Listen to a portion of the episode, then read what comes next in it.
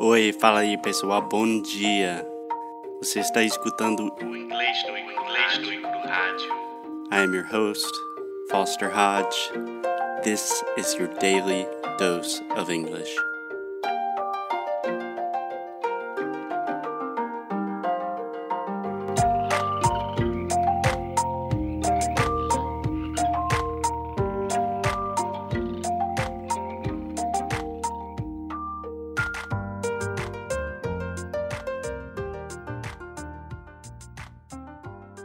Hey, what's up, guys? It's Foster. I hope this finds you well. I hope you're doing well.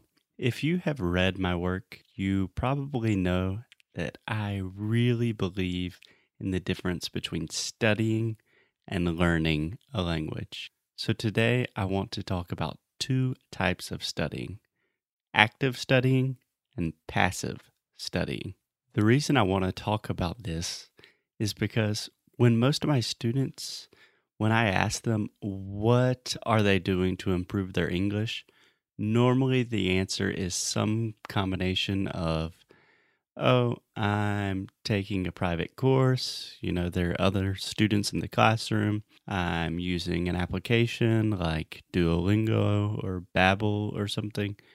And I'm watching some series and some movies in English with subtitles. And that's great. Seriously, I'm really happy that my students are making an effort to improve their English, but these are all examples of passive studying, which is really inefficient. So there's this language learning myth that if you just kind of listen to the language a lot, you will magically start speaking perfectly. And of course, listening in your target language is very important, but it does not mean that you will automatically be fluent. It doesn't just automatically make you a fluent speaker. And the problem that I have with passive studying is that it gives you the illusion, uh, it gives you the feeling, the sentiment that you are really learning the language. But in fact, you are simply just having the feeling that you're learning the language.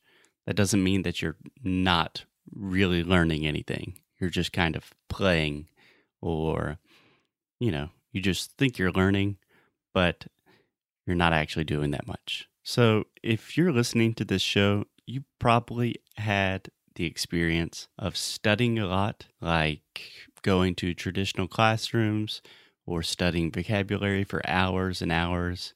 And then when you talk with native speakers you cannot communicate. And that's my problem with passive studying. It does not actually help your communication skills. So, here are some common examples of passive studying that I see my students doing all the time. Example number one watching TV or series, movies, YouTube videos in English with subtitles. Se você me conhece, você já sabe que eu acho legendas uma bosta.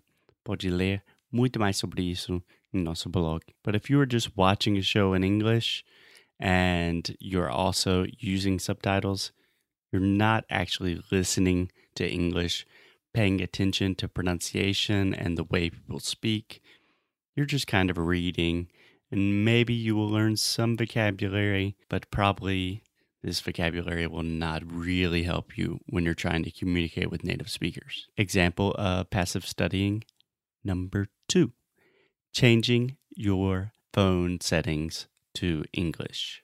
So don't feel bad because I am guilty of this mistake as well. Currently, in fact, my iPhone is in Spanish, but just because the fact that I see the word, uh, uh, configuración, that doesn't really help me with my Spanish at all. So it's not an efficient use of my time and it just kind of makes me waste more time on my iPhone. Okay, example number three of passive studying using a gamified app on your iPhone. So I'm talking about the apps where you have levels and games and it's fun. Duolingo. I know I say a lot of bad things about Duolingo on this show, but honestly, when was the last time that you talked to someone who spoke really good English and you said, Oh, your English is so good. How did you learn? And they said, Hey, man, it was easy. I was just going to work and using Duolingo every day for a little bit, and then magically I was fluent. It does not work that way. I promise. I'm not saying that it is completely useless. It is just very passive and it gives you the illusion that you are actually learning when in fact you are just kind of having fun, right? Example of passive studying number four listening to music in English while you are doing other activities. Please do not understand me in the wrong way here because I listen to Brazilian music all the time. I'm a big fan of using music to improve your language skills, but I listen to Brazilian music when I'm doing other activities because I love Brazilian music, right? It just makes me happy to hear samba, listening to Jorge Benjor while I'm studying or writing a blog post, but I'm not really learning the language. So listening to music in the background while I'm doing something else is just a passive way to learn. But if I really want to improve my Portuguese, eu analiso uma música para caramba, aprendendo a letra, focando na pronúncia, etc, etc. Okay, guys, and the final example of passive studying is casually reading in a language without reading out loud. Quer dizer, em voz alta. Believe me, I have read Harry Potter in three different languages, and it was not the most efficient use of my time. So if you're going to read in another language, always read out loud. You can record yourself if you're really ambitious, but if you just want to read some articles and maybe learn a little bit of vocabulary, not the most efficient use of your time. Okay, so I know this is kind of a negative episode, but the important thing here is that when you are doing passive activities, you don't really have an intention. You don't have a goal, you don't have an objective.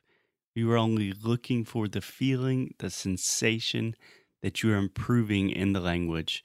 And you want this in an easy way, but you're not really improving that much. And don't worry, don't feel bad or anything because almost every language learner wastes a lot of time with passive studying. I know it is something that I am definitely guilty of too.